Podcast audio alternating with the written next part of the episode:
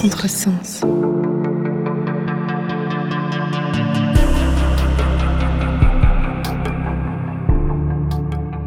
Contresens, le podcast, invite artisans, créatrices et artistes à exprimer leur sensibilité, leur perception singulière des couleurs et la place qu'elles occupent dans leur métier.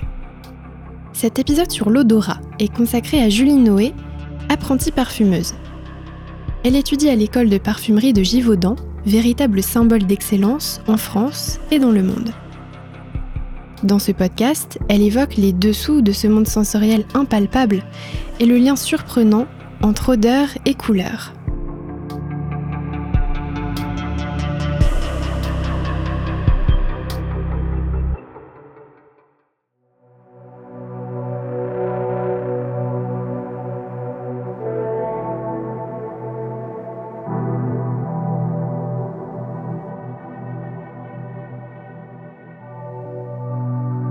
Moi, j'aime bien donner une définition du parfum qui est personnelle.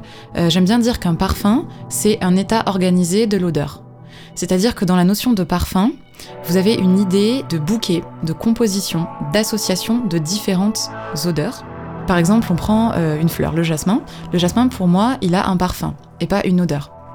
Alors parce que euh, c'est un parfum qui est extrêmement complexe, qui a des facettes très différentes, qui est constitué de plein d'odeurs, si vous voulez, différentes, on peut dire aussi de notes différentes, avec un côté euh, floral euh, très léger, très joyeux, un côté floral un peu plus narcotique, presque un peu hystérique, un peu très dense, très intense, un côté un peu animal, un peu sale, presque sexuel, un côté fruité, un peu fraise, un peu confiture, et une odeur un petit peu végétale d'herbe coupée. Donc il a plein de notes, c'est vraiment une association d'odeurs différentes avec une diffusion dans l'espace. Le jasmin, il sent pas la même chose quand vous êtes à 300 mètres du pied ou quand vous avez euh, la fleur sous le nez. Et il sent pas la même chose dans le temps, dans la fraîcheur du matin ou dans la, chaleur de l'après-midi. Et en plus de ça, il a vraiment un rôle fonctionnel qui est d'attirer le pollinisateur et de lui envoyer des messages qui sont précis. Il y a un dessin derrière. Le jasmin sent pas juste bon pour, euh, pour le plaisir de sentir bon. Je travaille dans une entreprise qui s'appelle Givaudan, qui est suisse. C'est une maison de composition. Ça veut dire que c'est une entreprise qui emploie des parfumeurs et qui crée des parfums pour euh, des marques. Donc c'est normal que vous n'ayez jamais entendu parler de nous et de Givaudan parce qu'on ne vend pas de produits euh, Givaudan. Givaudan, c'est le, en gros, c'est la plus grosse maison de composition euh, du marché. C'est aussi la plus vieille, une des plus vieilles.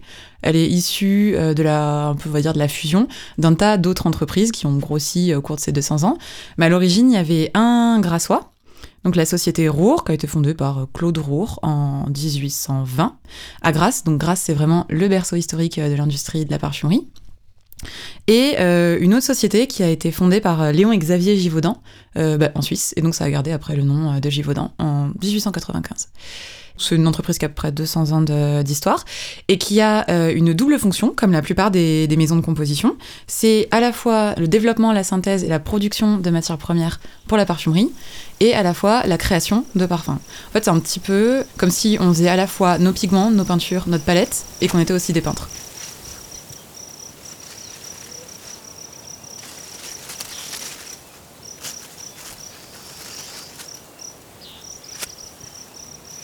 Au niveau de la production de matières premières, nous en parfumerie, on utilise des matières premières naturelles et synthétiques. C'est vraiment les deux, en fait, elles sont vraiment complémentaires. Donc les matières premières naturelles, c'est tout ce qui est extrait de végétaux, de plantes, d'écorces, euh, ça peut être des épices, ça peut être un, un tas de choses. Ça apporte vraiment une densité, une profondeur, vraiment une richesse et une beauté dans les parfums qu'on peut pas avoir avec euh, des matières qui sont synthétiques. Et moi, je trouve aussi que ça apporte une dimension qui est poétique et qui est vraiment liée au sens même du parfum, à ses origines et à ce qui fait l'intérêt, en fait, euh, vraiment du parfum. Donc notre activité dans la matière première euh, naturelle, c'est à la fois cultiver les végétaux, donc dans le monde entier, ça peut être la cannelle en Chine, ça peut être la sauge en France, la rose en Turquie, le vétiver en Indonésie et à la fois extraire euh, les végétaux. Donc optimiser nos procédés d'extraction, trouver des, toujours des procédés qui sont euh, moins chers, moins gourmands en énergie, ou qui permettent de mettre en avant telle ou telle facette euh, de la matière première, de l'odeur.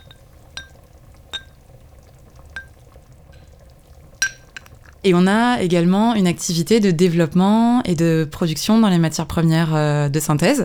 Donc ça, c'est de la chimie. C'est vraiment du, design de molécules, du développement de chimie et de la synthèse. Euh, les matières premières synthétiques, elles sont hyper importantes pour les parfumeurs parce que euh, elles sont extrêmement nombreuses, donc elles ont apporté vraiment une vraie diversité en parfumerie. Elles ont aussi des odeurs très diverses, des structures, des comportements qui nous ont vraiment permis de gagner en créativité et aussi en technicité. Elles ont des qualités au niveau de la tenue, au niveau de la stabilité, de la diffusion dans le temps, dans l'espace, dans qui sont vraiment inégalables. Elles ont aussi permis de démocratiser la parfumerie. Donc ça fait, ça date pas d'avant-hier, hein, les matières synthétiques dans la parfumerie, ça fait 200 ans qu'on les utilise, ça date du milieu du 19e. Et sans elles, la parfumerie, le parfum, ce sera encore un objet réservé aux puissants, aux privilégiés. Le commun des mortels, euh, moi, n'aurait pas accès euh, au parfum. On travaille à la fois pour des produits qu'on appelle la parfumerie fine, donc c'est tous les parfums qu'on met en alcool, tout ce que vous avez trouvé chez Sephora ou chez des parfumeurs euh, des marques indépendantes, et à la fois toute la parfumerie pour les produits de consommation. Donc c'est tous les parfums que vous allez mettre dans un produit de la vie courante. Ça peut être dans la lessive, dans l'assouplissant, dans le gel douche, euh, dans le masque pour les cheveux, l'eau micellaire, euh, le produit pour les toilettes, c'est absolument tout ça. Donc c'est un scope de produits qui est finalement assez vaste.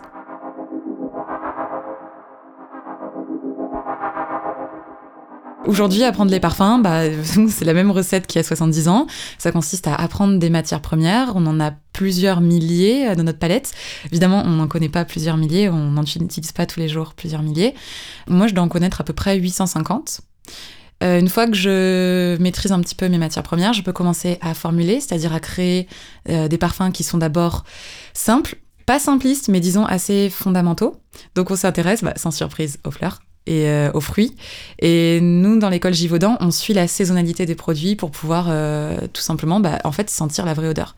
Évidemment, bah, plus on avance, plus ça se complexifie. On apprend à formuler des choses de plus en plus complexes, de plus en plus abstraites aussi.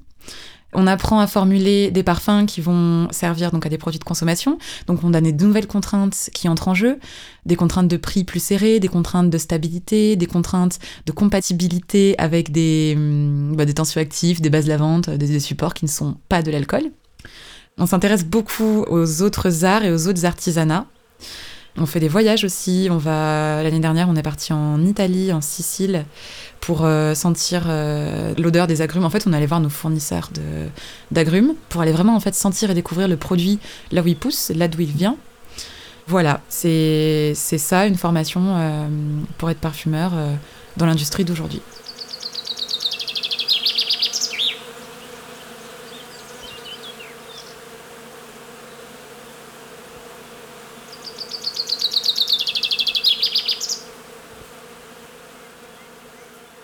Le muguet, c'est une fleur qu'on dit euh, muette, c'est-à-dire que si on essaie de l'extraire, donc on va couper des fleurs de muguet, on les met dans une grande cuve, on met euh, soit un solvant volatile, soit juste de l'eau, on chauffe et on essaie d'extraire, bah en fait il se passe pas grand-chose, on obtient un espèce de liquide qui sent un peu euh, l'herbe, un peu... c'est pas très intéressant. En fait la, la fleur de muguet, elle veut pas nous livrer ces molécules. Donc pas de chance, le muguet, on peut pas en faire une matière première. Mais il y a d'autres fleurs, euh, la rose, la fleur d'oranger, la tubéreuse, avec lesquelles on peut tout à fait le faire. Et on obtient une matière première d'origine naturelle qui est un extrait de cette fleur.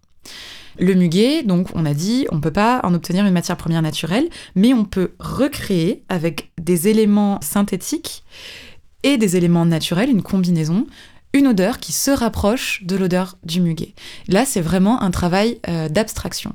C'est pas juste j'analyse chimiquement l'odeur du muguet, je prends exactement les mêmes molécules et hop, je fais mon muguet. C'est vraiment une histoire d'arriver avec euh, les matières premières que j'ai à ma disposition, d'évoquer au plus proche l'odeur du muguet.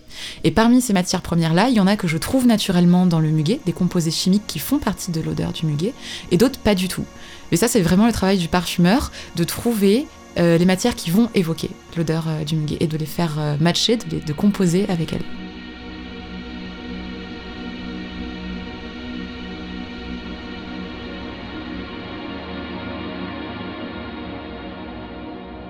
Un muguet, ça a une note florale qui est assez rosée.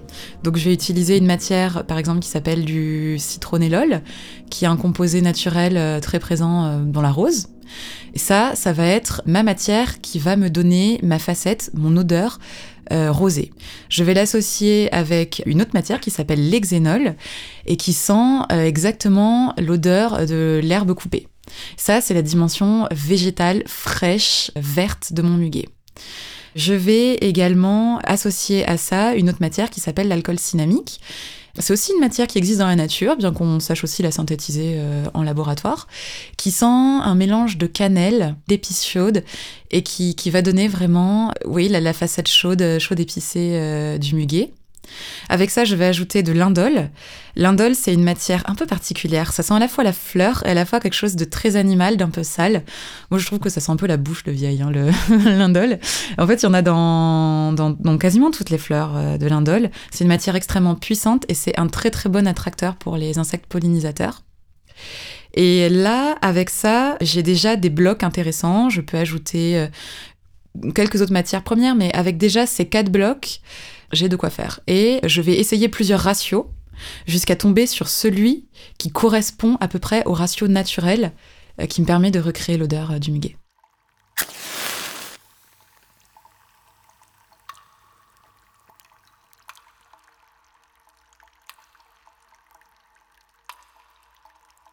Une image et une couleur peuvent tout à fait évoquer un parfum ou une odeur, et une odeur peut tout à fait évoquer une couleur, une image, ça marche dans les deux sens.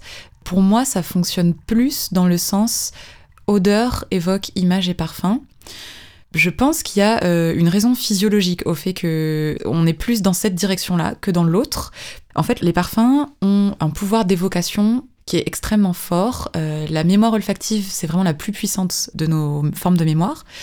Et le parfum est vraiment capable d'induire en fait des émotions, des réactions.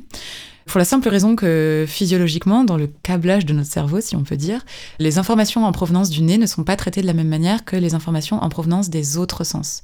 Donc en fait, on a une information sensorielle qui est complètement brute et qui vient tout de suite s'inscrire dans la zone euh, de l'encodage de la mémoire et du traitement de l'émotion. C'est ce qui explique que quand vous sentez une odeur, elle peut vous ramener tout de suite et de façon complètement inconsciente et de manière parfois très violente, très inattendue, à un lieu, à une personne, à une situation. La mémoire euh, olfactive, elle est extrêmement puissante et l'odeur provoque des réactions, des comportements qui peuvent parfois échapper euh, à un certain contrôle et on a une réponse émotionnelle qui est extrêmement forte. Et je pense que de cette différence d'encodage naît un pouvoir d'évocation de l'odeur qui est vraiment extrêmement fort. Et c'est pourquoi, je pense, on est, enfin pour moi en tout cas personnellement, l'odeur m'évoque plein de choses, ouvre vraiment tout un champ d'évocation. C'est aussi vrai dans l'autre sens, mais un peu moins.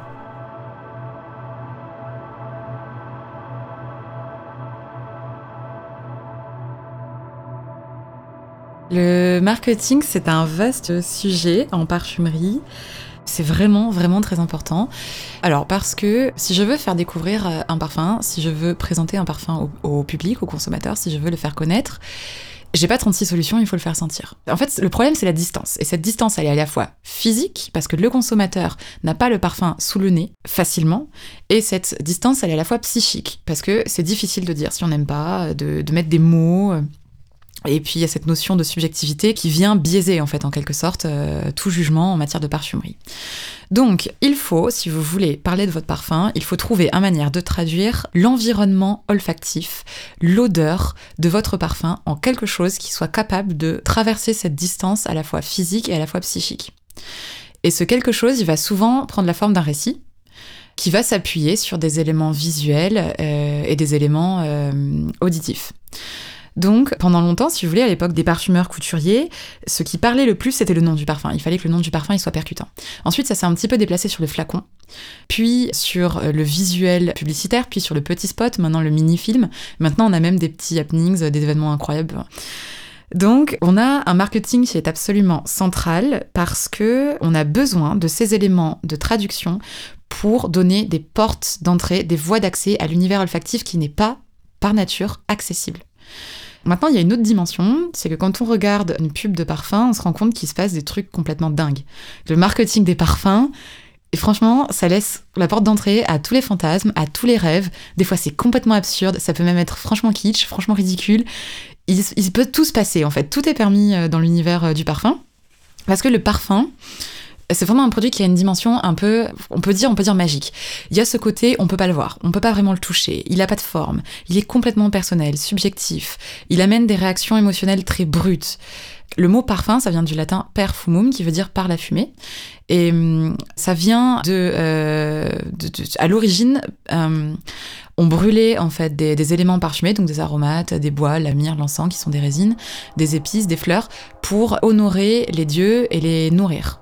Et ça, c'est à la source de toutes les civilisations. Il y a toujours eu ce lien de communication verticale entre les dieux et les hommes par le biais du parfum. Dans les imaginaires collectifs, les, éléments parfumés sont des cadeaux que les dieux ou le dieu selon les religions, ont fait aux hommes, et que les hommes brûlent pour honorer euh, le dieu et le nourrir. Ce sont des offrandes. Et cette fumée, en fait, de, de, l'élément odorant qui brûle, elle fait vraiment un pont physique entre le sol où il y a les êtres humains et euh, les cieux où il y a les dieux. Et elle porte les prières.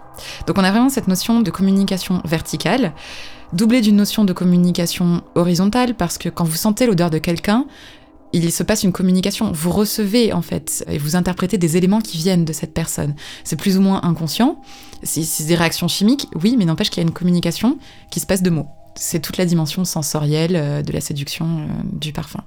Donc, l'ensemble de ces éléments fait que le parfum, c'est vraiment un objet qui a une connotation presque magique et qui ouvre la porte sur tous les imaginaires. Et c'est pour ça que le marketing du parfum peut en quelque sorte absolument tout se permettre. Et que venant d'un parfum, on accepte un peu tout. Le flacon, il est particulièrement important parce que c'est la forme du parfum. C'est le premier contact physique qu'on a avec le parfum, que ce soit quand on rencontre pour la première fois le parfum dans un magasin ou que ce soit chez nous. Et c'est le seul lien physique qu'on a avec euh, le parfum. Il y a un grand designer de bouteilles de parfum qui s'appelle Pierre Dinan qui disait le flacon, c'est la maison du parfum. Moi, je le vois exactement euh, comme ça. Pour moi, le, flacon, c'est comme un petit mausolée, c'est comme une petite maison d'esprit japonaise dans laquelle l'âme du parfum euh, vit. Et donc, en effet, rien n'est laissé au hasard dans un flacon de parfum que ce soit sa forme, sa couleur, la typologie avec laquelle on écrit le nom, le nom lui-même évidemment, le, packaging, le moindre élément de papier, de carton, de ruban, tout est pensé et ce sont des corps de métier bien spécifiques qui font les designs de ces éléments.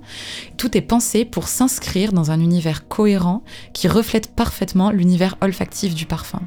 Et un, un lancement de parfum qui fonctionne, ça repose sur la cohérence entre un univers olfactif et un univers marketing, un concept, un flacon, un nom, tout, tout, un, imaginaire véhiculé qui, qui fonctionne ensemble et qui traduit la même chose.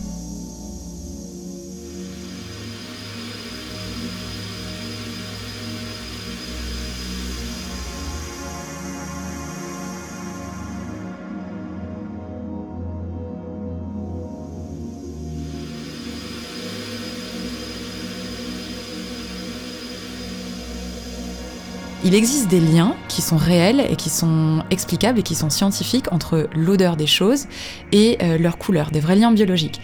Par exemple, vous prenez les fruits et les fleurs qui sont dans les teintes jaune-orangé. Dans les fruits, donc ça peut être l'abricot, la pêche, la nectarine, la mangue.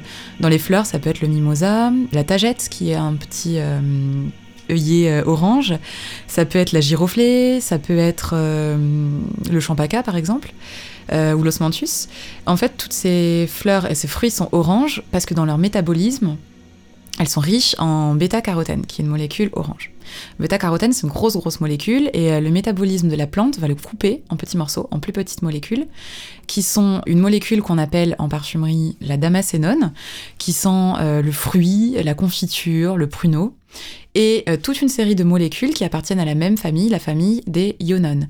Les ionones, ça sent la violette, ça sent l'iris, ça a un petit côté des fois un peu vinaigre, euh, un peu acide, un peu euh, racine, un peu terreux, mais on est dans ce scope-là d'odeur.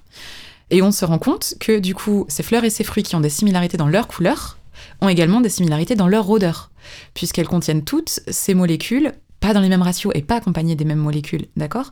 Mais dans leur scope olfactif, on a présence de ces molécules qui ont des odeurs très caractéristiques. Donc là, on a un vrai lien couleur-odeur, un lien qui a une vraie explication.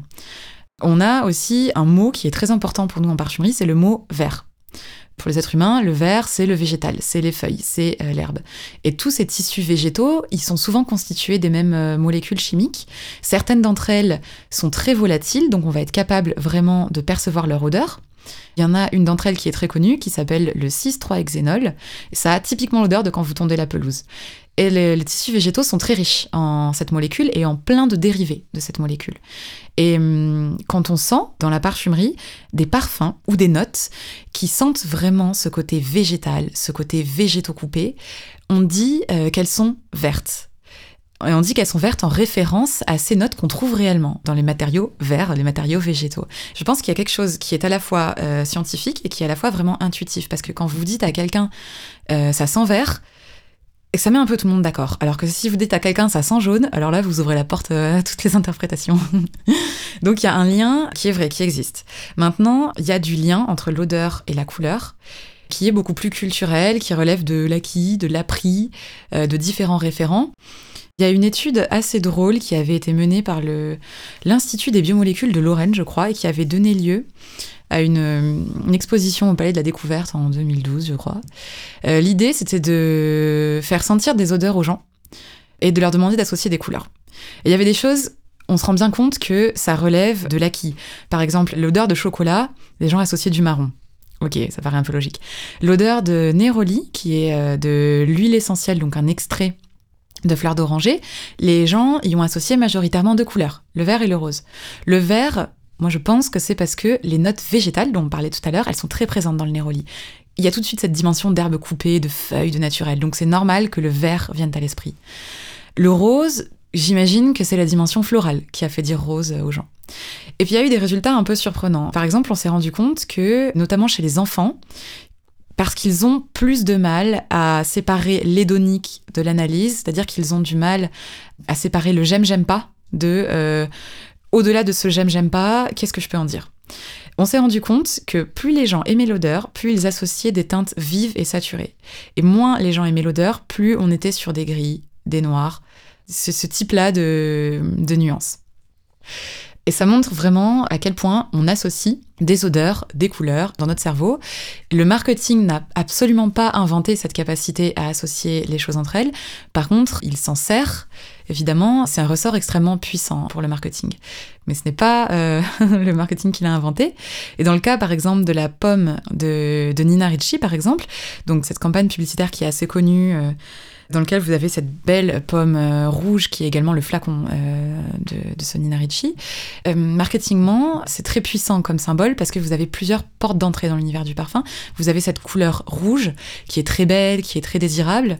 Vous avez une notion de gourmandise, la pomme qui est juteuse, qui est délicieuse. Donc vous vous augmentez le nombre de portes d'entrée sensorielles à l'univers euh, du produit.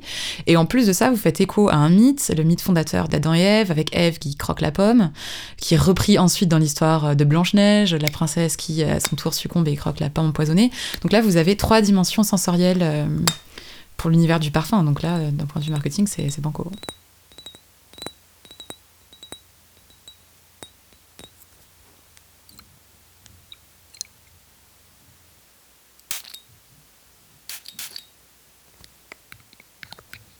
Je pense pas du tout que les parfumeurs aient un nez qui est physiquement euh, plus développé que le nez des gens normaux.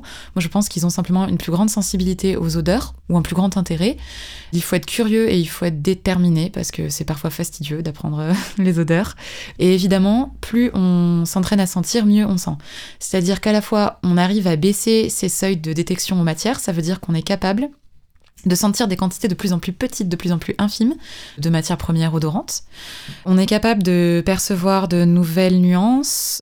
On en gagne en finesse, on gagne en finesse dans la perception des nuances, on en découvre des nouvelles soit en étudiant vraiment, soit même dans la vie de tous les jours, on est capable de faire des liens. Je me souviens pendant le confinement, j'ai passé un week-end entier à faire des roulés à la cannelle, parce que je voulais faire une, recette meilleure.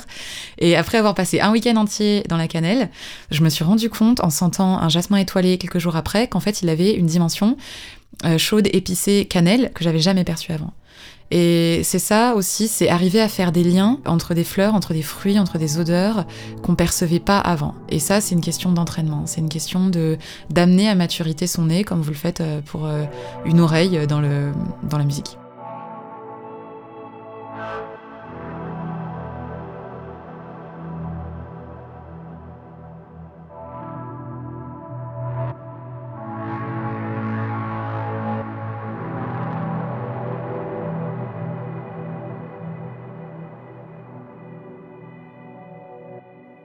N'y a pas de vérité absolue euh, en parfumerie. C'est ce qui fait la complexité, je pense, euh, de la création en parfumerie, mais c'est ce qui fait aussi euh, sa magie, en fait. C'est ce qui fait que c'est magnifique. Maintenant, c'est évident qu'il y a des règles. C'est-à-dire que pour créer un parfum qui fonctionne, on peut pas non plus faire n'importe quoi. C'est-à-dire qu'il faut qu'il y ait euh, une succession, un déroulement dans le temps du parfum. C'est ce qu'on appelle les fameuses notes de tête, les fameuses notes de cœur et les notes de fond, dont vous entendrez parler un peu partout ou si vous allez chez Sephora. C'est-à-dire qu'il doit y avoir un, développement du, du parfum dans le temps qui à la fois soit capable de dire des choses tout de suite très vite mais qui continue de dire des choses plusieurs heures après également, et qu'il y ait une cohérence entre les choses qui sont dites au début, au milieu et à la fin. Il faut aussi qu'il y ait une diffusion euh, dans l'espace. Vous achèterez sûrement pas un parfum si, sans rien, enfin, s'il n'a aucune diffusion, si à, si peine vous vous le sentez. Euh, vous avez envie qu'on le sente, vous avez envie qu'il y ait cette fameuse communication euh, horizontale. Que, les autres autour de vous le sentent et qu'ils disent des choses de vous, ce parfum. Ça, c'est la, technicité en fait un peu euh, du, parfum. Il y a une autre règle qui, je pense, est importante, c'est que euh, on fait des parfums pour le plaisir, on fait des parfums pour euh, la beauté de l'odeur et pour les émotions positives qu'ils nous procurent. Ça, c'est un peu la règle. C'est qu'un parfum, ça doit insuffler une émotion, ça doit surprendre, ça doit insuffler une émotion toujours positive. Ça doit rendre la vie belle. Voilà, sinon, euh, sinon c'est un jeu, euh, c'est un, jeu assez libre, hein, la création de, parfums. Je pense que euh, tous les créateurs de parfums ont des choses différentes à dire, qui seront pas les mêmes en fonction de la marque avec laquelle ils travaillent. Après, les, goûts personnels, évidemment, influent la façon dont on crée. Je pense qu'au-delà des goûts personnels, c'est vraiment une question de curiosité. Mais tout, en fait, tout, tout, toutes les disciplines, même celles qui a priori n'ont absolument aucun rapport avec euh, l'olfaction, permettent de nourrir en fait un, une espèce de jardin intérieur, un, un bagage qu'on peut dire culturel, olfactif, de références, de d'images, de, de sons, de couleurs qui ont été emmagasinés au cours de toute une vie et qu'on est capable de retranscrire après euh, olfactivement comme tous les parfumeurs, moi j'aime des choses qui sont très différentes et qui sont très personnelles. C'est surtout les voyages, euh, la nourriture, euh, le, cinéma, euh, les arts décoratifs, la lecture. l'architecture, la mode, et je pense que dans toutes ces disciplines-là, même si elles n'ont pas de lien direct avec l'olfaction, elles, elles, me nourrissent, elles nourrissent ma création olfactive.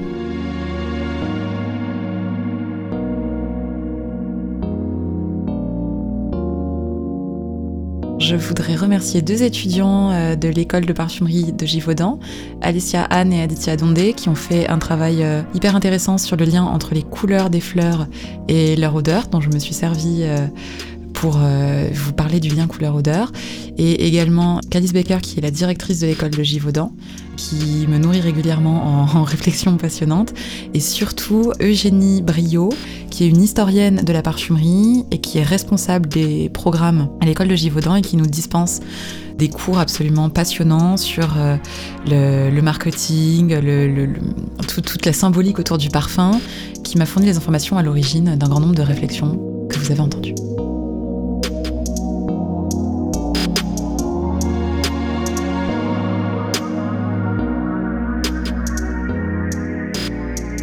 Ce podcast est une proposition sonore qui accompagne le MOOC Contresens, projet éditorial réalisé par les étudiants de la promotion 2020-2021 du Master de création éditoriale multisupport de Sorbonne Université. Pour prolonger l'expérience, retrouvez le MOOC dans votre librairie indépendante dès le 26 mai 2021. Merci infiniment à Julie Noé d'avoir accepté d'échanger avec nous. Merci également à Timothée Paoli de nous avoir si bien accueillis dans son studio et merci aux étudiants du Master de Crème pour leurs conseils et leur enthousiasme.